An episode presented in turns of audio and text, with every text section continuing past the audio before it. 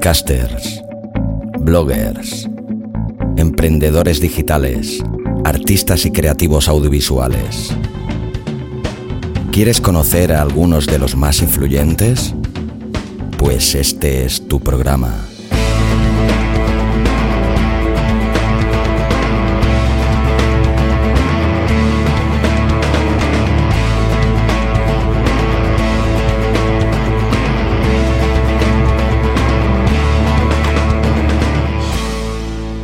Borde del abismo.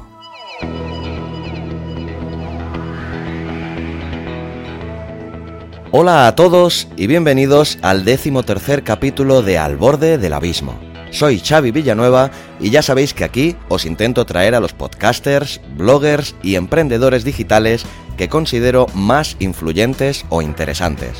Lo primero, como siempre, es recordar al patrocinador del programa. Pero hoy aquí te voy a presentar una novedad y es que este capítulo de Al borde del abismo está patrocinado por Podcasting para principiantes. Cómo crear un podcast paso a paso. Mi último podcast que estrené justo ahora hace tres semanas. Se trata de un curso serial de 10 capítulos en los que te enseño paso a paso, de forma muy sencilla, cómo crear tu propio podcast. En cada capítulo encontrarás una sección que he llamado Repoker de Podcasters, en la que cinco reconocidos podcasters como son CJ Navas, Emilcar, Oliver Oliva, Florencia Flores y Luis del Valle te explicarán sus experiencias, te desvelarán sus trucos y te darán muy buenos consejos que te ayudarán a llevar a buen puerto el nacimiento de tu propio podcast. Te garantizo que tras estos 10 capítulos que dura el curso estarás sobradamente preparado para grabar y publicar tu ansiado podcast. Descubrirás también que todas las excusas que te hayas podido poner para no ponerte manos a la obra no eran más que eso, excusas. Verás que no es ni tan caro ni tan difícil técnicamente como te hayas podido imaginar. Si eres podcaster, tampoco está de más. Seguro que encontrarás alguna cosa interesante o como mínimo mi visión subjetiva del podcasting y mi propia manera o estilo a la hora de producir y editar mis podcasts. Os invito a todos a que lo escuchéis y si os gusta, que os suscribáis. Entra en www.abismofm.com barra podcasting para principiantes. También puedes escucharlo en Apple Podcast, Evox, Spreaker, Pocket Podcast y demás plataformas de podcasting. Recuerda, abismofm.com barra podcasting para principiantes. Llegados a este punto, vamos a por el programa de hoy. Hoy nos visita una persona que quería ser director de cine, que se dio cuenta que no valía para eso y optó por dedicarse a la radio. Después de varios años haciendo radio y un tanto cansado de repetir esquemas, descubre la libertad del podcasting y decide lanzarse de cabeza. Tras producir y presentar varios podcasts, le surge la oportunidad de encargarse de la producción de uno de los podcasts de más renombre y con más audiencia, ni más ni menos que La Escóbula de la Brújula, y solo un par de años después, tras el refulgente fichaje de la escóbula por Podium Podcast, nuestro invitado de hoy pasa a ser el nuevo presentador del programa. También nos hablará de su web y de su podcast Cuaderno de Podcasting y muchas más cosas. Abismeras y abismeros, hoy tengo el inmenso placer de presentaros a un crack del podcasting y por encima de todo, un gran tipo, todo generosidad y simpatía. Queridos oyentes, con todos vosotros, el gran Francisco Izuzquiza.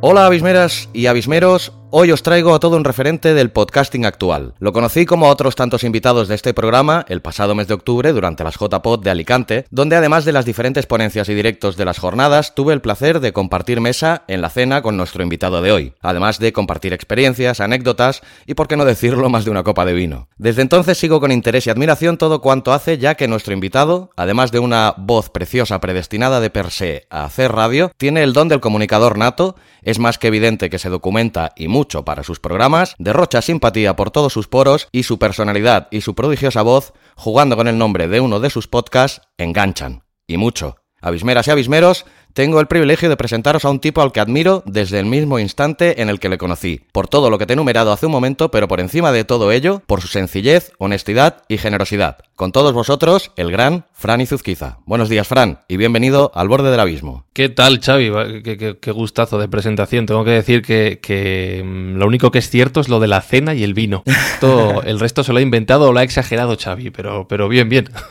Bueno, siempre se me dio inventar historias, pero bueno, ambos sabemos que es cierto lo que te he dicho. Pues nada, bienvenido al borde del abismo y nada, eh, antes de nada me gustaría que, bueno, pues eh, que explicaras un poquito tu mochila existencial, ¿no? ¿Quién es eh, Fran Izuzquiza como persona? sus manías, defectos, virtudes, aciertos. Uh, qué complicada la pregunta. Eh, pues eh, Fran Izuzquiza, ya que estamos hablando de esto del podcasting, era un chico que quería ser director de cine y que se dio cuenta de que ni valía para eso ni había mucho futuro en ese, en ese mundillo. Entonces decidió dedicarse a un negocio mm, altamente lucrativo como es el de los medios de comunicación y la radio hoy en día.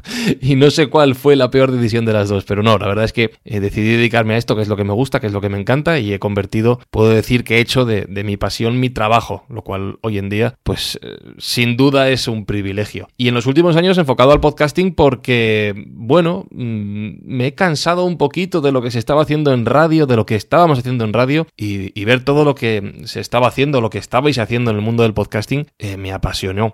Así que Fran es ese chico que, quiere hacer cosas nuevas, que quiere probar y, descubrir posibilidades a la hora de dedicarse a su trabajo, que en el fondo es lo que más nos consume en la vida, es el sitio donde más tiempo pasamos, más incluso que en la cama, con lo cual está intentando que todo sea de alguna manera un juego. Es curioso porque eres el, segundo invitado que pasa por el programa, que antes había pertenecido al mundo de la radio y la verdad que, coinciden bastante las palabras en el hartazgo ¿no? con, el, con el medio. Eh, Oliver Oliva, no sé si lo conoces. Sí, sí, sí. Eh, bueno, pues nada, empiezas a hacer radio en 2003 pasando por diversas emisoras españolas, eh, como aprendiz en COPE y Onda Cero. Después pasas cinco años en Punto Radio y me chocó mucho que formas parte del equipo fundacional de Radio 4G. Desarrolla un poquito más esta parte de tu historia. ¿Por, qué te chocó? Mm, no sé, porque, bueno, a ver, te, eres joven y me pareció Radio 4G cuando nació, que si no estoy equivocado nace también de la del José Manuel Avellán. Sí, sí, sí, de José Antonio, José Antonio Avellán. José, José Antonio, perdona. De hecho, de hecho, creo que yo soy una de las primeras personas a las que Avellán llama para iniciar el, proyecto. Yo le conocí en la época de Punto Radio, él estuvo, no recuerdo si es un año, un año y medio, el año y medio final de la historia de de Punto Radio, cuando ya se llamaba ABC Punto Radio, y se debió quedar con mi matrícula, porque ya te digo que luego me llamó. Y cuando bueno, él me llama un día y me dice, ya sabes cómo habla él, oye Fran, voy a hacer, no sé cuántas me dijo, 34 emisoras. Y digo, ¿pero, pero qué dice este hombre? Se ha vuelto loco. Que sí, que sí, que voy a hacer 34 emisoras. Ven y te lo cuento. Ostras. Entonces tuve que, tuve que ir al tiemblo a su pueblo, me invitó a comer y me contó que quería poner en marcha una plataforma de radios online eh, con una emisora FM, que es la que hoy en día sigue sobre todo en activo, y que a partir de ahí quería desarrollar una nueva forma de hacer radio, mm, sobre todo enfocada al mundo de Internet. Entonces yo dije, ostras, esto me, me, encanta, suena muy bien, y, me lancé a aquella aventura con él y con un montón de amigos que, que han estado y que siguen estando en la emisora. Ajá. Bueno, yo de hecho llegué a Radio 4G, los conocí realmente por la escóbula de la brújula, que como te comenté cuando nos conocimos, hace mucho tiempo que sigo el programa. Y bueno, me gustaría también que explicaras un poquito la historia del nacimiento de la, de la Escóbula de la Brújula, que es un podcast de los más exitosos en español. Con tenéis la suerte de, tener decenas de miles de descargas. Y si no estoy equivocado, tiene su génesis en la salida de, parte del equipo del, programa de radio La Rosa de los Vientos, de Onda Cero, que deciden, si no estoy mal equivocado, hacer la escóbula de la brújula para seguir haciendo radio, aunque sea utilizando un medio diferente, como el podcasting, ¿no? Sí, sí, no es algo automático. Ellos, eh, varias personas del equipo formaban parte de La Rosa de los Vientos en la época en la que vivía y dirigía el programa Juan Antonio Cebrián. Hace 10 años que, Cebrián fallece de un, de un, infarto pues, prácticamente fulminante. Y bueno, pues el paso del tiempo al final hace que las cosas cambien y que, y que se acaben tomando una serie de, decisiones, ¿no? Entonces, bueno, pues eh, como digo, la vida cambia y varios de ellos, pues Carlos Canales, Jesús Callejo, Juan Ignacio Cuesta, pues acaban dejando la, la, Rosa de los Vientos. Y tiempo después, ya te digo que no es algo automático, no es que dejen una cosa y se pongan a hacer otra, tiempo después surge la idea de decir, oye, ¿y por qué no nos juntamos? Piensan ellos porque no nos juntamos por nuestra cuenta para contar las historias que nos gusta eh, tratar cuando comemos, cuando bebemos, cuando nos juntamos para, para, hacer un programa de radio? Y así nació la escóbula de la brújula. Se juntaron con Marcos Carrasco, con David Sentinella, empezaron los cinco. Empezaron en una radio local, en Radio Vallecas, luego ya por su cuenta en un taller del pintor. Yo les conocí personalmente en Radio 4G, porque yo también era oyente de, La Rosa de los Vientos, como tantos otros que nos hemos enamorado de la escóbula. Sí, sí, sí. Y a partir de allí, pues fíjate, Radio 4G, Spain Media Radio y ahora Podium Podcast. Ya. Eh, escóbula se ha convertido también con el tiempo, de un tiempo a esta parte, eh, en un evento itinerante por museos, que es donde consigue o conseguís gran parte de vuestro financiamiento, ¿no? Explica un poquito esta experiencia y comenta si crees que este método es extensible o aplicable a otros podcasts también. Sí, sí, seguramente sí. Eh, bueno, la escóbula no deja de ser de alguna manera, y es lo que la filosofía que yo trato de transmitir con, con muchos de los podcasts que hago o con los que estoy involucrado, no deja de ser una reunión de amigos en torno a una mesa, a ser posible con comida y con bebida, cosa que no siempre se consigue, eh, para hablar de un tema que, apasiona a todos, ¿no? Eh, me viene el ejemplo, por, pues no sé, Todopoderosos es algo parecido, y realmente ellos también comenzaron eh, grabándolo en, en, la mesa de la, de la, cocina de Arturo González Campos, ¿no? entonces, si tú puedes hacer eso en un estudio de radio, lo puedes hacer en cualquier sitio donde haya una mesa y donde haya amigos. ¿Por qué ha funcionado en museos, en este caso la escóbula? Bueno, pues por una alineación de contenidos, por poner varios ejemplos. Estuvimos en el, en el Museo Arqueológico de Alicante porque estrenaban una exposición sobre el mundo maya y dijeron, oye, ¿por qué no venís a hablar de los mayas? Pues perfecto, no hay ningún problema. Eh, estuvimos en Valencia hablando del mundo del miedo, de las criaturas eh, populares eh, del miedo centrada sobre todo en Valencia porque allí también inauguraban una exposición sobre el tema. La escóbula tiene una ventaja y es que son muy capaces de hablar de cualquier tema que les eches por delante y muchos de ellos encajan con los museos, así que bueno, ha sido una alineación que se ha producido un poco pues de manera natural. Ahora, que si nos quieren llevar a un restaurante, a un, yo qué sé, a un bar, que si nos quieren llevar a eh, cualquier tipo de cosa, que se me ocurra un concesionario o lo que sea, que la escóbula va allí, ¿eh? que no solo va de museos. Ya, ya, ya. El, miedo y Valencia van muy ligados también en la política, ¿no? Con respecto al PP valenciano. Pero me imagino que sería de temas más esotéricos, ¿no? Creo que, que, la política y el miedo, hoy en día has hablado de Valencia, pero cada vez se extiende más, es como un virus. Que tener cuidado. Por desgracia, sí. Pues aparte del tema de los museos y eso, que otro de los métodos de monetización que utilizáis es el mecenazgo de Evox. ¿Qué tal os ha resultado, eh, teniendo en cuenta la dificultad que, implica pasar de ser un contenido totalmente gratuito a pasar que tener que pagar, eh, aunque sea una cantidad tan simbólica como la que se paga en Evox?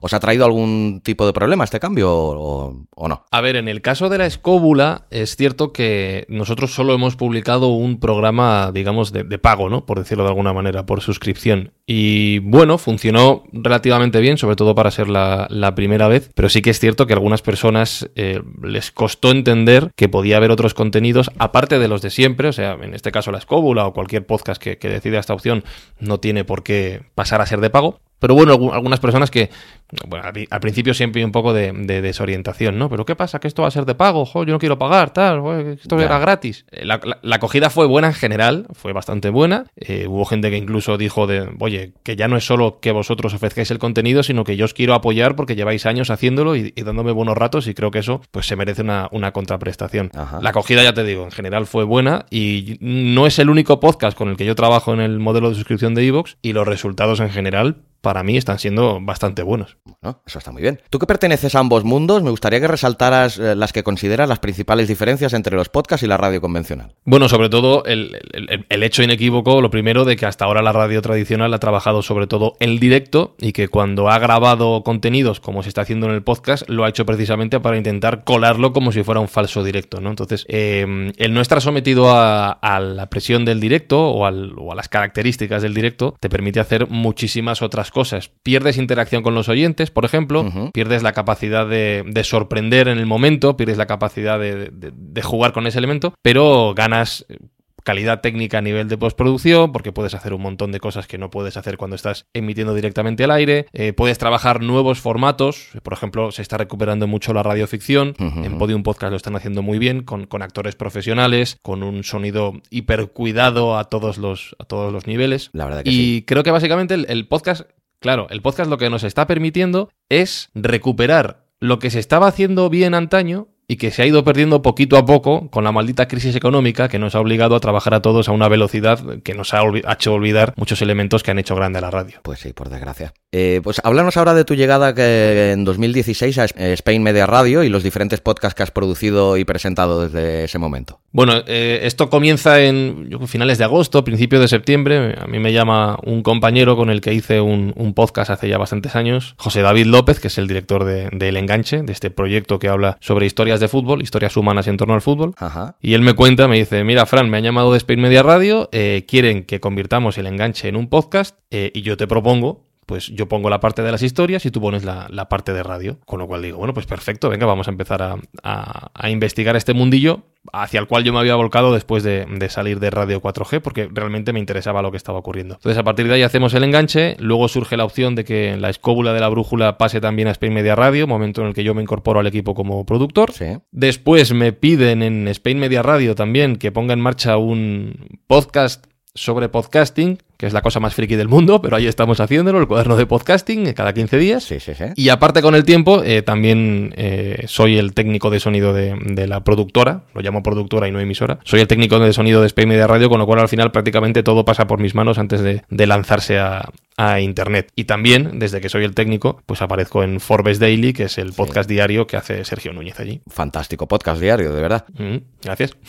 Eh, pues aunque yo hace muchos años que lo fui, ahora no soy en absoluto futbolero, eh, pero en cambio me pareció súper interesante tanto el planteamiento como el enfoque que, tiene el podcast que ya has nombrado, ¿no? El enganche. Desarrollanos un poquito más para quien no lo conozca de, qué va el enganche, qué encontrarán. Sí, el enganche es un podcast que intenta eh, contar y transmitir historias humanas que se viven en torno al fútbol, que no copan muchas veces titulares de primera línea en el mundo del deporte, en el que nos hemos acostumbrado al que, pues por ejemplo, ayer hubo un Barça-Madrid y si tú miras los periódicos deportivos, si escuchas las radios o si ves las televisiones, lo que cuentan sobre el partido, pues mm, por ejemplo, no sé, por poner un porcentaje, seguramente el 90% de lo que escuches va a hablar sobre el árbitro, el otro 5 va a hablar de lo, sobre lo que se dijeron o no se dijeron los jugadores en el campo y si acaso, al final hablarán de fútbol. El poder de fútbol es mucho más grande que eso. Yo no creo que un deporte tan importante al final tenga que ser resumido en que si ha habido un robo, que si me estás manipulando, que si... No, hay el, fútbol, el deporte en general, tiene el poder de, de conseguir muchísimas cosas. Tiene el poder de conseguir, pues fíjate, todos los fines de semana en España miles y miles de personas, por no decir millones, se juntan en torno a un balón puede ser de fútbol, de baloncesto, el que sea, eh, y se van a ver a sus amigos a los que no ven el resto de la semana y el balón no se convierte más que en una excusa para poder verse y tomar algo. El fútbol ha conseguido pues cosas tan impactantes como que hemos contado en el enganche, como que por ejemplo un grupo de secuestrados por las FARC en Colombia, que no tenían ningún tipo de ventana al exterior, más allá de pues, lo que veían en la selva, mitad de su secuestro, descubran que, que todos son del mismo equipo y que pueden escuchar los partidos. Con un poco de suerte si la radio les funciona en mitad de la selva, pueden escuchar los partidos de su equipo y sentirse por lo menos unidos en un momento y olvidar que están siendo secuestrados por, por la guerrilla colombiana. Claro. Es un ejemplo de lo bueno, pero pongo un ejemplo de, lo malo también. Acabamos de publicar un, un, episodio sobre la guerra del fútbol, la guerra de las 100 horas entre El Salvador y, y Honduras, en el que un partido de fútbol entre ambas selecciones para clasificarse para el Mundial fue utilizado como excusa para hacer estallar precisamente una guerra entre los dos países. El fútbol tiene mucho poder, se puede utilizar para algo bueno, se puede utilizar para algo malo. Estos son el tipo de historias que queremos contar en el enganche. También descentralizar un poco lo que sería el enfoque total y exclusivamente mediático y centrarse un poco en el lado humano también, ¿no? De millones de personas que siguen el fútbol, hay millones de historias, ¿no? Detrás de esto. Sí, sí, hay historias, hemos contado historias sobre pues un equipo de, de inmigrantes ilegales legales en Andalucía ah. que al final, pues oye, también comparten el gusto por el fútbol, que es algo, es prácticamente un lenguaje universal, y dentro de, de las penurias que han pasado y que nos las han contado, pues para salir de sus países en África conseguir llegar a España, que eso ya es una aventura eh, donde mezclas pues muchísimos casos de muerte. Ellos mismos te cuentan que han visto amigos suyos morir a su lado y que, y que han tenido que sobrepasar eso. Llegan a España, donde les prometen eh, pues el oro y pues, no sé, que van, a ganar muchísimo dinero, que, que van a ser felices, que, y, es todo mentira. Ya. Las mafias les han traído, su vida no es tan buena, dentro de que están en un país mejor que donde se encontraban en un origen, y resulta que su única válvula de escape también es el fútbol. Hemos contado historias de también de refugiados sirios y de cómo Siria utiliza el fútbol, o los sirios utilizan el fútbol, para olvidarse de la guerra. Pues sí, efectivamente eso. Historias humanas, porque al final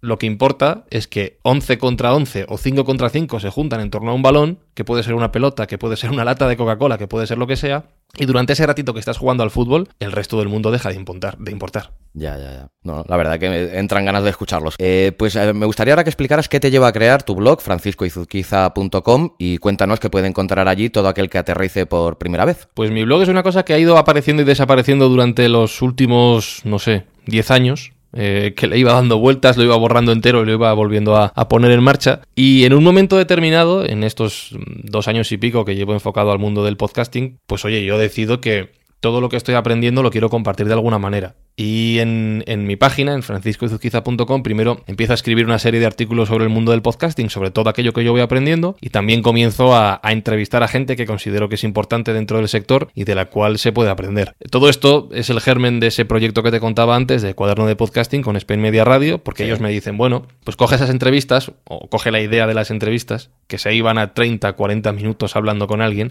dale una vuelta y dedica pequeños podcasts breves a un tema en concreto dentro del mundo del podcasting y yo dije, bueno, pues vamos a ver si eso tiene salida. Me senté delante de mi cuaderno de podcasting, que existe de verdad, que no es un nombre que me haya inventado. Eh, me, puse a escribir temas y ya solo de una sentada me salieron como 30. Eh, entonces, al final se trata de, escribir en, un podcast o en una newsletter que hago ahora. Pues eso, todo aquello que voy aprendiendo y que, que me va sorprendiendo, pues también lo comparto con los demás, ¿por qué no? De hecho, eh, bueno, lo, lo, compaginas, ¿no? Haces una semana el podcast, una semana el boletín. Sí. con información adicional, imagino, o la, la misma en distinto formato, o... No, de hecho es, diferente y, se dirigen a, públicos objetivos diferentes. El podcast lo estoy dedicando a, crear de alguna manera, que ya hay muchos, pero yo quería hacer el mío, una especie de manual de podcasting desde el minuto cero, es decir, oye, quiero hacer un podcast, ¿qué tengo que hacer? Bueno, pues poco a poco lo vamos construyendo y vamos dando opciones con la referencia de gente que se dedica al podcasting y que nos van recomendando micrófonos, software de edición, lo que sea. Eh, y sin embargo, la newsletter sí que la enfoco a un público un poco más experto, o, no experto, sino con más curiosidad sobre el mundillo, porque ya me meto en algunos, algunos fregados realmente frikis. Por ejemplo, la que voy a, la que voy a escribir ahora dentro de un rato, eh, versará sobre por qué me gusta el mundo de los altavoces inteligentes, que estoy muy metido en ello ahora, eh, qué relación y qué ventajas le veo al mundo del podcasting y sobre todo pues aprovecharé para contestar a un amigo, a Tommy Ferraz, que hizo un podcast diciendo por qué no le gusta el mundo o por qué no cree tanto en el mundo de los altavoces inteligentes, entonces ya pues mato dos pájaros de un tiro y, doy mi opinión. Entonces eh, ya la, newsletter es digamos el nivel 2 de friquismo. Ya, ya, ya, pues deseando llegar a ese nivel 2 de friquismo porque aparte me, me interesa mucho el tema de los altavoces inteligentes y no estoy todo lo informado que querría, o sea que me va a venir como agua de mayo. Pues ya sabes, ya sabes, suscríbete. no, no, ya suscrito estoy ya, pero, pero me tiene que llegar todavía el contenido. Eh, a ver, pues entonces llegados a este punto yo, eh, hay que llegar inevitablemente que el 2 de marzo, hace escasamente dos meses, salta la gran noticia. La escóbula de la brújula ficha por Podium Podcast. Eh, fue la verdad toda una bomba informativa en el universo podcasteril. Me gustaría que mm. explicaras hasta donde te sea posible los dimes y diretes de, este cambio, ya no solo de, de, casa, sino incluso de categoría, ¿no? Ya que hemos hablado de fútbol, por hacer una analogía fácilmente comprensible, ¿te da la sensación de haber estado jugando hasta ahora en el Alcorcón y que te haya fichado el Real Madrid? a ver, yo siempre digo que, hoy por hoy Podium Podcast, eh, Grupo Prisa, Cadena Ser, pues no hace falta ser muy experto en el mundillo para saber que es la primera división del mundo del podcasting, ¿no? Eh, hoy mismo, según, según estamos grabando esta charla, eh, hoy mismo se ha anunciado también el fichaje de los, de los Todopoderosos para hacer un podcast nuevo. Todopoderosos sigue, pero van a comenzar a caer dragones en Podium Podcast. Eh, entonces, de alguna manera es el, es el lugar donde confluyen, yo creo que las iniciativas de, primer nivel y estoy seguro de que la escóbula de la brújula ha sido durante años pues un programa de primer nivel en el mundo del, del podcasting español, ¿no? Totalmente de acuerdo. ¿Cómo ocurrió esto? Bueno, pues de una forma bastante natural y afortunadamente muy amistosa por todas las partes. Y digo natural porque desde Podium Podcast se pusieron en contacto con, nosotros para expresar su interés y nosotros lo pusimos en conocimiento de, Spain Media Radio, que tiene muy buena relación con el grupo Prisa, porque Andrés Rodríguez, el fundador y el, CEO de Spain Media, trabajó muchos años en el grupo Prisa y, y, ellos mismos nos dijeron, pues chicos, es que eso está llamando la SER, os está llamando Podium Podcast, pues es que tenéis que estar allí, con lo cual no hubo mucha, no hubo mucha discusión, ni mucha pelea, ni, ni muchas vueltas a la cabeza. Había que ir. No te puedo contar muchos, muchos detalles porque es que fue todo bastante sencillo. Bueno, como en principio deben ser las cosas entre gente coherente, ¿no? La verdad, hay que simplemente empatizar, ¿no? Una oportunidad no se puede dejar escapar. Sí, claro, claro. Además, bueno, yo ya como, como profesional del mundo de la radio, yo solo había estado en la cadena SER una vez y yo siempre digo lo mismo. Yo cada vez que voy allí a grabar, yo estoy en Disneylandia, chico. Yo me, cruzo por, allí con la gente de la cadena SER, te saludan, ves los estudios y dices, bueno, pues es que esto ya es, eh, como dices tú, pues primera división. Ya, ya, ya. Y, pero bueno, el fichaje por Podium significa también un cambio importante para ti dentro del organigrama de la Escóbula de la Brújula. Pasas de ser productor a ser el nuevo y flamante presentador del programa, sustituyendo a David Centinella. ¿A qué se debe este, este cambio? No, pues esto es una decisión del equipo, eh, porque quieren mm, darle de alguna manera un nuevo tono al, programa. Evidentemente, eh, David Sentinella es un gran presentador, yo hago mis pinitos, eh, pero creo que es evidente para quien escuche la escóbula que, tenemos dos formas de hacer radio diferentes y sobre todo aludo al tono, ¿no? Yo, la verdad es que me lo tomo todo bastante aguasa y tengo, tengo un problema que intento convertir en ventaja y es que yo no soy experto en los temas que están tratando en la escóbula de la brújula. Yo no soy un experto en historia, yo no soy un experto en misterio, como por ejemplo David sí lo es. Entonces, por ejemplo, en el caso del misterio, pues ahora David como tertuliano creo que puede aportar a la escóbula todos esos conocimientos que tiene y que un presentador está un poco más limitado ¿no? a la hora de, poder eh, jugar esas cartas. Eh, entonces yo lo que hago es, bueno, evidentemente como dices tú, el cambio para mí es, increíble. Yo ya, te he dicho que yo les escuchaba a muchos de ellos, a, varios de ellos en La Rosa de los Vientos, entonces para mí es un poco... Un lujo, ¿no? Claro, yo me sientan en la mesa y me dicen, bueno, presenta. Y es como, vale, ¿ahora qué hago yo?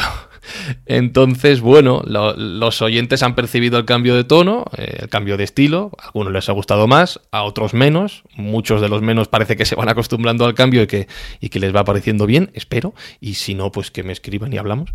Y... Y yo intento jugar un poco el papel del, primer oyente, ¿no? Precisamente lo que te digo, el hándicap que quiero convertir en ventaja. Yo no sé de los temas de los que están hablando, no domino el tema. Mi labor es repartir juego, intentar dar ritmo y tratar de, cuando la cosa se pone muy sesuda, pues oye, chico, lanzamos un par de bromas, echamos unas risas y vamos a otra cosa, ¿no? Y precisamente porque no sé del tema, lo que intento es que mis reacciones, mis preguntas y mis comentarios intenten ser lo más parecido a los que tengan los oyentes cuando estén escuchando el podcast. Yo quiero ser de alguna manera el primer oyente de la escóbula de, de la brújula junto con el técnico y con el productor. Espero estar consiguiéndolo, no lo sé. Desde mi parte como oyente te, te garantizo que sí, porque además eh, me, ha, sido muy grato que lo digas tú, porque realmente te lo iba a reconocer. Se, se ha notado este cambio de, formato, pero es un formato muy agradecido. Yo desde el primer momento percibí como mm, me notaba yo allí dentro del programa, que tú ocupas precisamente esa, parte del oyente dentro de... Y la verdad que aciertas mucho con, las preguntas, porque la gran mayoría de veces pues yo optaría por lo mismo que optas tú, ¿no? Eh, siendo conscientes de que no tienes el mismo mismo nivel de, historia, a nivel histórico que ellos, ¿no? Pero ni, el mismo ni ninguno, o sea, Xavi.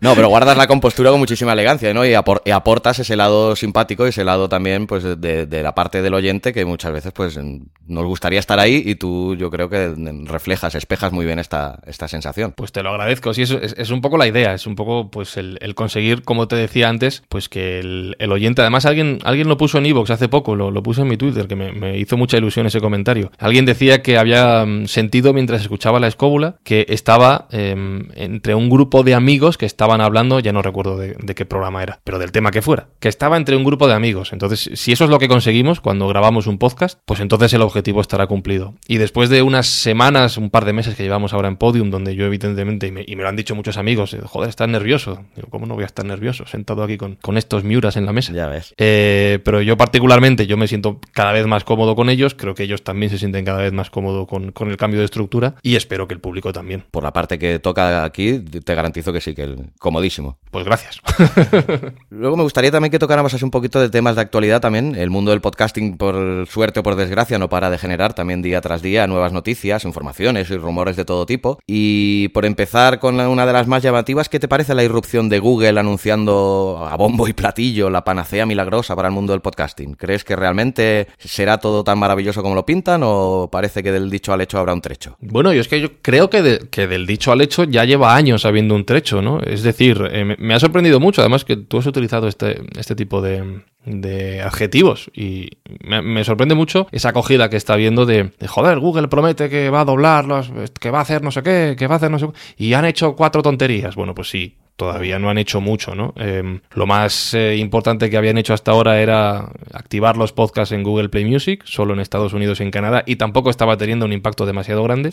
Pero creo que lo que están empezando a hacer ahora es lo que realmente puede conseguir que cambie el juego. Pero no lo que han hecho, no lo que han mostrado en estos últimos días, sino lo que va a llegar. Es decir, el, gran problema del audio es que para el propio Google, para los buscadores en general, es invisible. Eh, porque solo importa el texto. Entonces mm. alguien me preguntará, ¿y por qué YouTube sale tan bien posicionado? Pues muy fácil, porque lo compró Google y se preocupa por ello, ya está. Exacto. Eh, entonces, claro, si ahora Google decide que le interesa el contenido que se está haciendo en formato audio porque, pues al igual que hay un montón de posts o de vídeos de YouTube que son muy interesantes sobre determinados temas, también hay audio online que puede resultar relevante para los usuarios y se preocupa porque esos eh, audios salgan directamente y de forma natural en los resultados de búsqueda de Google, ya no tanto porque mañana vayas a buscar Pongo un ejemplo. La escóbula de la brújula. ¿no? Porque ya conoces el podcast y seguramente sepas cómo se escucha un podcast y no va a cambiar. Pero si alguien mañana busca em, qué pueblos bárbaros estuvieron en España y Google directamente les saca el audio del último programa de la escóbula que habla sobre bárbaros en Hispania, pues entonces ahí ya tenemos algo, em, un terreno grande muy ganado. Y a partir de ahí, pues estás hablando con un tipo que tiene Google Home en su casa, que se acaba de comprar un reloj también con Android Wear, que tiene Google hasta en las orejas, y al final, al final final Google, quieras que no, es la herramienta que todos utilizamos eh, gran parte de nuestro tiempo, aunque solo sea ya para buscar información, con lo cual si ellos esa información te la dan en formato podcast, el podcast habrá ganado mucho terreno. Sí, sí. Hombre, yo me, he, me he mostrado un tanto escéptico, pero a la vez esperanzado, ¿eh? van ligadas las dos cosas. Ojalá realmente sea así. Sí, pero va a hacer falta tiempo, ¿eh? O sea, es decir, ellos eh, no, han, no han dicho ninguna mentira en el sentido de que, bueno, suena muy pretencioso que hablaban de que quieren doblar la audiencia del podcast, pero todavía no han, dicho plazos eh, ni planes. Han mostrado un poquito la patita, han enseñado el tobillo, pero yo creo que lo que venga después será lo realmente importante, entonces hay que darles tiempo y esperar que realmente se convenzan de, aplicar este cambio. Y otro de los cambios importantes últimamente en el podcasting es la llegada de la famosa aplicación Spotify. He oído muchas veces en, muchas voces en contra o con quejas al parecer más que razonables con respecto pues a las prestaciones que por el momento proporcionan el servicio. Yo, de hecho, hace un par de semanas que desde Spreaker, que es donde alojo mis podcasts, indiqué que los quería compartir y de momento me sale un mensaje advirtiéndome que debido a que, por lo visto, hay una avalancha de shows tremenda, el proceso me puede llegar a tardar hasta seis semanas. Eh, dos cuestiones. La primera, eh, ¿tú ya tienes tus podcasts alojados allí? Y segundo, ¿qué, ¿qué piensas que puede aportar la llegada de Spotify a la podcastfera? A la primera pregunta tengo que decirte que no, que yo no tengo ningún podcast enviado allí ahora mismo y por varios motivos. Primero porque varios de los podcasts en los que yo participo, como pueden ser La Escóbula, El Enganche, Cuaderno de Podcasting, al final son, entre comillas, propiedad de las productoras que los hacen, de Podium y de Spain Media. Entonces son ellos los que en algún momento tienen que decidirse a, enviar los podcasts allí y creo Podium seguro que no lo ha hecho y Spain Media 99% si no, si no lo han hecho y no me lo han dicho, que no los han enviado a, Spotify, con lo cual pues tampoco tengo mucho margen. Hay una cosa que no me gusta de Spotify, lo digo antes de decir lo que sí me gusta, que es el tema del, del rehosting, ¿no? del, cacheo de, los archivos. Es decir, ellos cogen el archivo, se lo guardan y ese que han guardado es el que luego distribuyen entre sus oyentes, con lo cual a ti, Xavi, no te saldrán las estadísticas, las descargas de, de Spreaker. Eh, bueno, ha habido gente que, sí que ha visto descargas de Spreaker, pero precisamente es esa primera descarga de cada archivo que hacen, eh, que te, sale, te sale y dices, ah, pues mira, tengo una descarga de, de Spotify, ya pero una y no más. Luego tienes que ir a Spotify a ver cuánta gente te ha escuchado. Eso a mí no me gusta porque al final es una práctica que, se hacía antes, que cada vez estaba quedando más desterrada, porque al final tú como productor necesitas saber exactamente cuánta gente te escucha, según los criterios que, pues que hayas acordado o que se hayan acordado entre todos. Y si llega alguien tan poderoso como Spotify o, como Google, que lo estaba haciendo con Google Play, y empieza otra vez a jugar a ese juego, pues no sé si es bueno para nosotros. Pero bueno, esto ya es una pedrada mía, ¿vale? Em, y luego, em, la segunda pregunta que me he enrollado y se me ha olvidado, ¿cuál era? No, bueno, ¿qué, crees que pueda eh, llegar, a aportar la, llegada de Spotify? No, hombre, yo creo que es un campo abierto muy interesante porque al final el público objetivo al que se dirige, eh, oyentes de música, aunque ya solo tengan la costumbre de coger su aparato, pon aquí ordenador o móvil con auriculares, y empezar a escuchar audio, pues de alguna manera la transición a los podcasts eh, puede ser mucho más natural que otro tipo de, públicos. La clave es generar contenidos que les puedan interesar a cada uno de ellos y que, y que realmente los puedan encontrar. Entonces, pues hoy es un campo abierto fenomenal para que el podcasting siga creciendo, ¿por qué no? Y Spotify, desde luego, pues es una herramienta súper buena. Sí, sí, la verdad que a mí me parece que puede llegar a aportar cosas muy positivas. A ver, tiempo al tiempo, como decíamos antes también, ¿no? Claro, sí, sí. A ver si, si dentro de un tiempo, en lugar de Spotify ser una aplicación de, de música y algún podcast, acaba siendo una aplicación de podcast y algo de música. Ojalá sea así, ojalá. Este fin de semana pasado, Fran, también se realizó la maratón JPOT para difundir y apoyar el, crowdfunding que se ha hecho en la página de Berkami para poder conseguir fondos para la organización de las próximas jornadas en Madrid. Eh, se sobrepasaron, si no tengo mal entendido, con crece los 3.000 euros, lo cual está muy bien. Pero creo que estaría aún bastante mejor si recibieran algún tipo de ayuda institucional, por pequeña que pudiera ser, ¿no? Eh, que vendría como agua de mayo. ¿Qué, qué te parece? Hombre, sí, estaría muy bien que, que las JPOT pudieran obtener algún tipo de, de, subvención, de apoyo institucional, no lo sé, o de, o de empresas grandes sobre todo este año que, se han metido en el, en el, marrón de organizarlo en Madrid, de, de, buscar un sitio. Digo de organizarlo en Madrid porque todo el mundo sabe que en Madrid eh, los, las reservas de centros culturales o de teatros o de espacios suelen ser más caras que en, que en otras ciudades más pequeñas. Y además es que se han ido a los teatros Luchana que están realmente céntricos, con lo cual entiendo que, que las necesidades económicas van a ser más altas que otros años. Así que estaría muy bien que, que las instituciones, eh, alguna, se decidiera ayudar esto ayudar a este proyecto porque, porque realmente les va a hacer falta a los chicos de la, de la asociación madrileña, eh, porque esto sale de su bolsillo y si no lo recuperan, se lo comen ellos. Con lo cual, entre todos habría que, ayudarles. Lo que pasa es que, claro, si ya nos cuesta eh, decirle a los posibles anunciantes que es un podcast, vete tú al ayuntamiento, vete tú a la comunidad y pídeles dinero para esto. Eres poco más que un marciano. Sí, sí, sí. Por desgracia sigue siendo así. A ver si avanzamos unos cuantos escalones en este sentido, porque luego llegados a este punto, pues me gustaría también que pues nos recomendaras unos cuantos podcasts de aquellos que son imprescindibles en tu parrilla de podcasting. Pues espérate, porque saco la aplicación y ya tal cual te digo, vale, eh, voy abriendo la aplicación. Eh, yo más o menos tengo un calendario, ya salvo que vaya habiendo incorporaciones de los podcasts que voy escuchando y voy a dejar de lado los que yo hago, de que ya hemos hablado de ellos y no quiero darle la autobombo, ¿vale? Sí, sí, sí. Eh, pues por ejemplo, mira, yo escucho mucho últimamente. Los lunes suelo escuchar la libreta de Bangal, de Spain Media Radio, que es un podcast sobre periodismo futbolístico. Ah, los hilos de Washington, de Cuonda, que es el podcast de Dori Toribio en el que cuenta la última semana de actualidad en Estados Unidos y sabes que con Trump hay un filón. sí, la verdad. No se les agotarán los temas, ¿no? No, no, no. Nunca, nunca, nunca. Que va, que va. De hecho, hubo una semana de descanso por, por Semana Santa y fuimos varios los que dijimos, oye, ¿qué pasa? Que no, que no ha habido podcast. Y, hombre, que Dori también tiene vacaciones, ¿no? Ya, ya, pero es que Trump no para. Eh, mira, me he enganchado otro de Cuonda, reciente también, que, acaban de fichar por esta plataforma, que se llama Los Reinos del Sol. Ah, mira, este no lo conozco. Que es una fórmula muy parecida. Es Sara Romero, que es la, la corresponsal de A3 Media en, en, Pekín, que habla sobre, sobre China y Corea del Norte, que es otro mundillo que, que también está en auge ahora. Pues sí. A ver, Voy mirando más. Tampoco se quedará sin tema allí, ¿no? No, no, que va, que va. Entre los chinos y, Kim Jong-un. Mira, Informe Z de Podium Podcast, lo llevo al día también. Me parece espectacular. No sé si lo has escuchado, Xavi. No, este tampoco lo he escuchado. Mira, me lo apunto también. Pues es una ficción de, Teo Rodríguez en Podium Podcast eh, que va de zombies. Eso ya lo, digo. Si os gustan las historias de miedo, os gustará este. Luego también escucho mucho, por ejemplo, Entiende tu mente, que es un podcast de psicología de, un amigo, de, Molo Cebrián, que lo están llevando súper bien. Tanto él como Mónica González como Luis Muñoz, sus compañeros.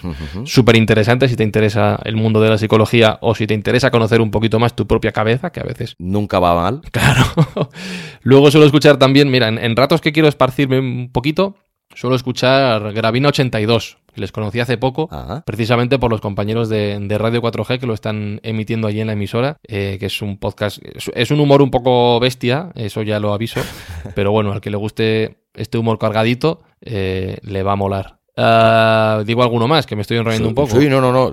todo nuevo podcast siempre será bien recibido. Esto, además, la oferta es tan amplia que. Lo que tú digas, podcast de, otro compañero y de amigo, de Alex Fidalgo, que hace entrevistas en profundidad y las hace francamente bien. Y de hecho es un ejemplo. Deberías hablar con, con Alex, porque es un ejemplo de, de, cómo el podcasting le ha servido a sí mismo, a él mismo, para reinventarse respecto a lo que venía haciendo en radio. Y por no alargarme mucho más, pues te voy a recomendar también a quien le guste la NBA el reverso de M21 Radio, de la emisora Municipal de Madrid. Tengo por aquí la opinión de Marco Antonio Aguirre de Podium Podcast, que a mí me encanta Ortega. Promo podcast de Milcar, lo escucho mucho, todopoderosos. Y ya pues clásicos como El Gran Apagón, Negra y Criminal, etcétera, etcétera. Buena, buena, buena, y buena dosis de podcasting para que luego lo dejaré apuntado en las notas del programa. Y desde luego, quien no conozca alguno de estos tiene ahí un buen número de nuevos podcasts para descubrir. Y hablando de esto, bueno, me ha hecho gracia también que, antes has comentado de que el cuaderno de podcasting ya era algo como muy friki, ¿no? Porque es un metapodcast, ¿no? Hablar de podcast. Un podcaster hablando de podcasting, ¿no? Pues no sé si sabrás también que yo la semana pasada, pues me, he vuelto un friki también y estreno un nuevo podcast en la parrilla de Abismo FM. Que, ¿Pero cómo?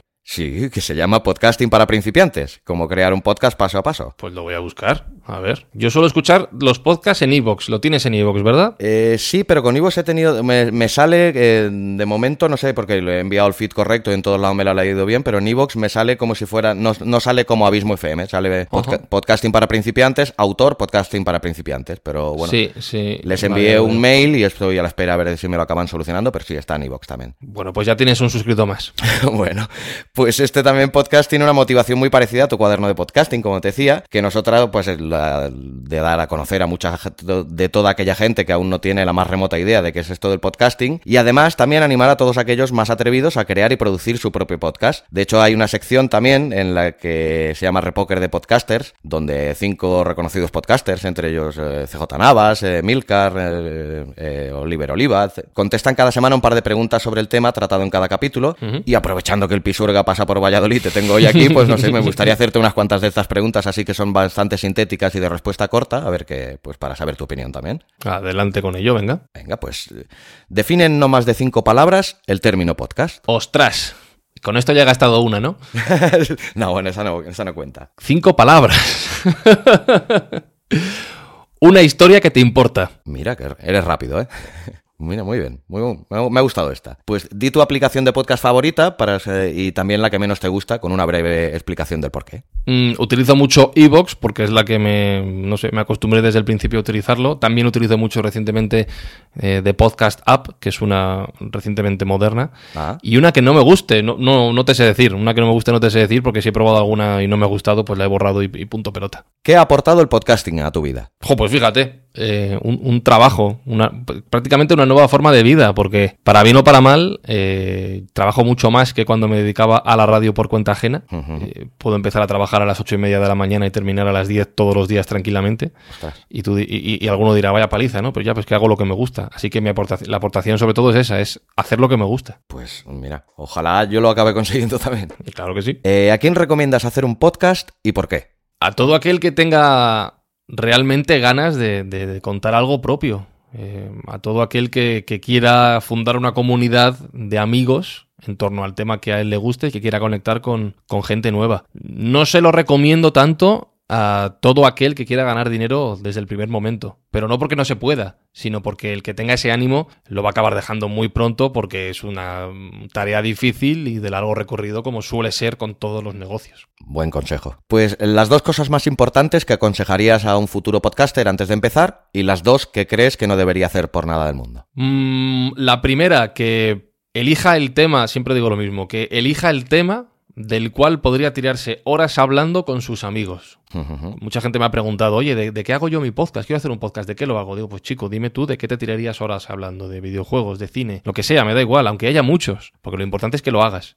Y ese es el segundo consejo, que te lances a por ello. Porque si te tiras eh, muchísimo tiempo analizando lo que se está haciendo, la competencia que puedes aportar tú de diferente, eh, si buscas la, la perfección, como se suele decir, eso al final es enemigo de lo bueno, ¿no? Entonces, lánzate con los medios que tengas, con las ideas que tengas, déjate llevar, prueba, con perdón la vas a cagar mil veces, pero eso te va a enseñar a encontrar el camino y si tienes la constancia y la paciencia suficiente, seguro que acabas encontrando una fórmula que te funciona a ti y que, y que interesa a los demás. Y me has dicho dos cosas que, que no deberían hacer los podcasters al empezar, ¿no? Sí. O que deberían evitar. Pues acabo de decir una, que es intentar buscar la perfección absoluta Mm, ni existe. Eso es lo que te iba a decir. Claro, no la vas a encontrar lo primero. Luego, aparte, cuando tú creas que has encontrado la perfección, vas van a llegar comentarios que te van a bajar de la nube rápidamente, porque, porque para gustos hay colores. Eso lo primero. Y lo segundo, pues ya también lo he dicho y siento repetirme, que es eso, el, poner el objetivo económico por delante de, de todo el resto de, de metas a conseguir. Porque el dinero llegará cuando llegue el éxito y el éxito solo se mide en función de, lo que tú quieras conseguir con, tu nuevo podcast, bien sea hacer nuevos amigos, bien sea aprender un tema nuevo o bien sea simplemente compartir tu pasión.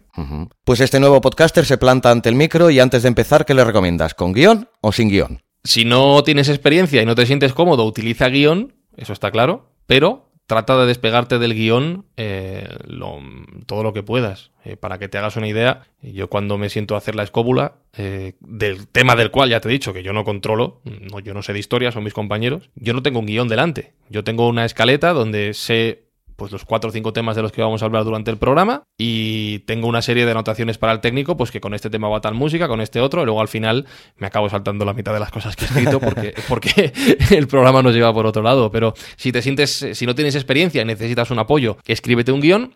Trata de que, eh, mira, un truco, yo, un truco que utilizo mucho en radio es que aunque lea un texto, cosa que a mí me cuesta un montón. A mí me cuesta un montón leer, textos larguísimos y no sé por qué. Entonces me, pongo nervioso. Lo que hago es contárselo a la persona que tenga delante, que suele ser un técnico de sonido. Y si no tengo nadie, pues lo que hago es imaginarme que se lo estoy contando, pues yo qué sé, pues a mi madre o a mi hermana o a, quien se me ponga en la cabeza lo primero. Entonces, si, si, te, si te escribes un guion y lo vas a leer, trata de que poco a poco con el tiempo dejes de leer para empezar a contar. Bueno, además te, te, me has adelantado porque te iba a decir, aprovechando que tenemos hoy aquí un profesional de la radio, no puedo dejar de hacerte una pregunta que sería consejos y truquillos a la hora de grabar, ¿no? Yo también el estado de ánimo, el tono, la distancia del micro, la postura. Sí, sí, yo para eso cada vez soy más, eh, ya sabes que en casa de herrero cuchillo de palo, ¿no? Primero aprendes, te dicen, te dicen todo el manual y luego lo vas dejando. Eh, pero mira, mm, trucos que me. Un truco que me enseñó una jefa mía, Rosa García Caro, eh, es que sonrías al micrófono. Eh, es algo inconsciente, pero el tono de voz cambia mucho cuando simplemente estás hablando, haciendo la mueca de sonreír. Es algo perfectamente. que parece perfectamente absurdo, pero es real. La voz no suena igual, el tono no suena igual. Y el oyente no lo percibe de la, de la misma manera. También, ojo, teniendo en cuenta el contexto si vas a grabar un podcast sobre la muerte, pues por ejemplo, pues a lo mejor no es el momento, pero en general suele funcionar bastante bien. Sí, pero a mí esta técnica, yo aparte de, bueno, de podcaster, soy músico también, soy cantante y también cantando pasa exactamente lo mismo, ¿no? Lo mismo cantar con una sonrisa en la boca que depende del gesto que pongas, cambia, modula mucho más la voz, ¿no? así es. Sí, sí. Eh, ¿En qué plataforma alojas tu podcast y por qué? Aunque ya lo has dicho. Que suelo alojarlo en Evox, dices. Sí. sí, yo empecé alojándolos en Evox pues porque era gratis, como a todo el mundo nos, nos, pasa cuando empezamos en esto, ¿no? Dices, ah, pues ya está, pues, pues, es gratis. Pero también he utilizado, por ejemplo, Spreaker. Y luego, pues evidentemente, otros podcasts, pues los que se hacen en Spain Media Radio y en Podium, pues esos los alojan ellos y, ya está. Pero estas dos son las, plataformas que más he utilizado. Me gusta Evox porque es eh, gratuita y porque han puesto en marcha este sistema de suscripción que me parece realmente interesante. Y de Spreaker me encanta la herramienta que tienen para, emitir en directo, que me parece súper chula, funciona muy, muy, muy, muy bien y da una serie de opciones que hoy por hoy el resto de, plataformas que he utilizado no tienen. Ya. Eh, antes he puesto un límite de palabras, ahora no lo habrá, pero describe lo más sintéticamente que puedas qué es el feed. La lista de tus podcasts. Perfecto. Rápido y sintético, claro que sí. ¿Cómo distribuyes y difundes tus podcasts? Pues principalmente por iVoox y por iTunes. Eh, y luego, aparte, pues cada uno de ellos en su web y en sus redes sociales, pues cuelga un post y se, y se distribuye a través de todos ellos. Pero básicamente iVoox y, iTunes. son los sitios donde hasta ahora más me, me han pedido que cuelgue las cosas. Y la última y no por ello la más habitual, ¿cómo monetizas tus podcasts? Bueno, pues yo tengo la suerte de que hay gente lo suficientemente loca como para considerar que por hacer podcast em, me pueden pagar. Eso es una ventaja hoy en día.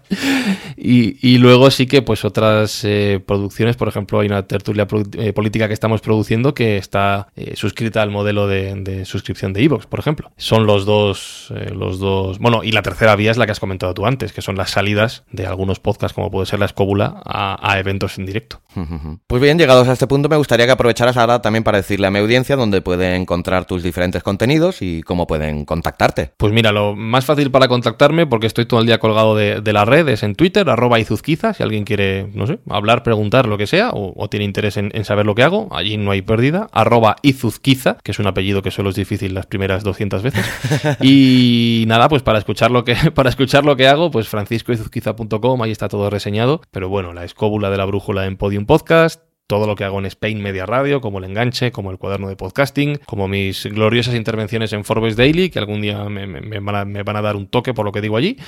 Y, nada, pues ahí estamos. En, redes sociales es lo más fácil para hablar. Me puedo llegar a imaginar que con un apellido tan complicado tanto de, para, de pronunciar como de escribir, tendrás mil y una anécdotas, ¿no? Con respecto Pues imagínate, no lo escriben bien ni a la primera, ni a la segunda, ni a la tercera, eh, pero lo que, a mí lo que más gracia me hace es que mi apellido es Izuzquiza, pero hay otra gente que se apellida Iguzquiza, Izuzquiza, Izurquiza, hay todo tipo de variantes que yo quiero pensar, porque me hace mucha gracia pensar esto, que todo nace porque el señor del registro civil en algún momento se equivoca y le cambia el apellido a una persona. Y a partir de ahí van naciendo hijos y nietos y entonces, claro, entonces el apellido acaba teniendo mil variantes. Sí, eso pasa también mucho aquí en Cataluña con apellidos en catalán, que unos escriben con E, otros con A, otros depende del del registro civil va así la cosa. La verdad que sí. Eh, pues nada, me gustaría también que si consideras que no te he preguntado algo sobre lo que querías hablar y quieres aprovechar para ello, pues eh, este es tu momento también. Nada, que me cuentes tus planes de futuro. Has abierto un podcast nuevo y qué viene después. Hombre, pues después de momento mantenerlos, porque en seis meses desde que inició el podcasting es el cuarto podcast que estreno y de momento me voy manteniéndolos todos, pero el trabajo cuesta porque yo además mantengo trabajo por cuenta ajena, con lo que yo supone de, resta de horas de, para poder dedicarle al podcasting, pero bueno, con la ilusión por bandera y con algo que me ha movido durante toda mi vida y que me seguirá moviendo, que es la pasión. Y la última pregunta, la segunda que te hago. Sí. Mm, nos conocimos en las JPod 17 en Alicante. Nos veremos, supongo, en las 18 en Madrid, porque no nos escapamos. No, no, de un año a otro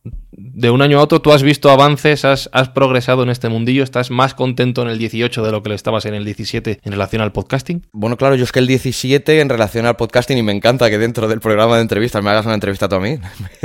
es eh, el directo, la, magia que tiene. Pues sí, le, a ver, eh, claro, yo el 2017 hasta noviembre que estreno el primer podcast eh, fui oyente, podcaster realmente los dos últimos meses. El desarrollo personal sí, es muy... Tú, como yo, pues que perteneces al mundo, lo sabes que es un proceso muy lento y más cuando, por ejemplo, yo no tengo el apoyo detrás de una, de una cadena o, de haber hecho radio como has hecho tú y iniciar el, camino desde cero literal. Pero aún así, aunque los procesos, los progresos han sido mm, pequeños y lentos, eh, va progresando y la verdad que cada podcast que voy haciendo va teniendo un poquito más de audiencia que el anterior, un poquito, un poquito, un poquito y vamos, vamos llegando a nueva gente y la verdad que, bueno, aprovecho sobre todo este podcast de Al borde del abismo pues para hacer así un poco de networking, eh, conocer a otros podcasters, otras metodologías otras voces, eh, darme a conocer y conocerlos a ellos y, no sé, retroalimentarme y retroalimentarnos entre todos, que me parece que es un mundo el podcasting que eso sí que lo tiene mucho, que hay mucha generosidad y muchas ganas de, ayudar al, al, recién llegado. Desde luego que sí. Pues nada, Xavi Villanueva, director de Al Borde del Abismo, un placer. La verdad que un gustazo haberte tenido aquí. No, no, que, que, te despido yo a ti en la entrevista, digo, ¿no? Ya, ya te, le he dado la vuelta al calcetín. Ah, vale, perfecto, perfecto. Pues un placer haber sido entrevistado por, por el gran Fran Izuzquiza, la verdad. Pues nada, un placer, ya sabéis, todos los amigos de Al Borde del Abismo, Abismo FM, en la próxima, en la próxima entrega del programa tendréis un nuevo personaje hablando sobre podcasting, seguramente mucho más interesante que el Izuzquiza este que ha estado hoy aquí. Así que un abrazo a todos y hasta la próxima edición. Gracias, Xavi. Gracias a ti, Fran, y te deseo toda la suerte del mundo y un poquito más, que te la mereces segurísimo. Muchas gracias, un abrazo. Un fuerte abrazo.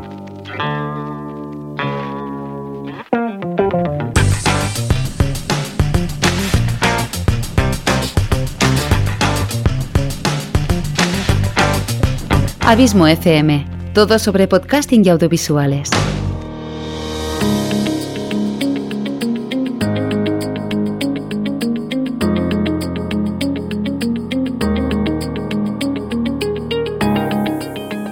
Hola de nuevo a todos. Espero que os haya gustado la entrevista con Francisco Izuzquiza. Si quieres saber más sobre él, te recomiendo que entres en su fantástica web www.franciscoizuzquiza.com. Recuerda que este programa ha sido patrocinado por mi curso Podcasting para principiantes. ¿Harto de pasar desapercibido en Internet? ¿Aún no conoces el poder del podcasting? ¿Te gustaría hacer un podcast pero no sabrías ni por dónde empezar? Suscríbete al curso Podcasting para principiantes. No te arrepentirás. Lo encontrarás en www.abismofm.com barra podcasting para principiantes. Espero que te haya gustado el programa. Si es así, recuerda que me encantaría que me lo hicieras saber con un comentario en el blog o escribiendo a contacto abismofm.com. Y si así lo quieres, que dejes una reseña y le des a las 5 estrellas en Apple Podcast o un comentario y corazoncito en iVoox. Por último, recomendarte, como siempre, que te suscribas al podcast, sea cual sea la plataforma desde la que me escuchas. Así te olvidarás para siempre de tener que buscar y descargar cada nuevo capítulo, ya que esto se hará automáticamente. Asimismo, te recomiendo también que te suscribas al blog abismofm.com y así recibirás automáticamente en tu mail todos los artículos del blog y también todos los podcasts en el mismo instante de su publicación.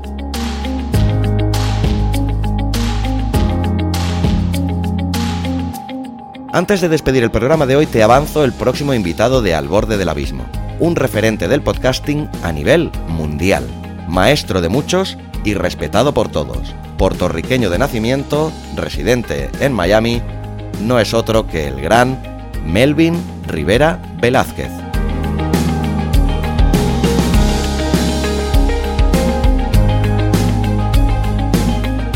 Queridos oyentes, miembros de la comunidad del abismo, abismeras y abismeros, gracias por acompañarme un día más al borde del abismo.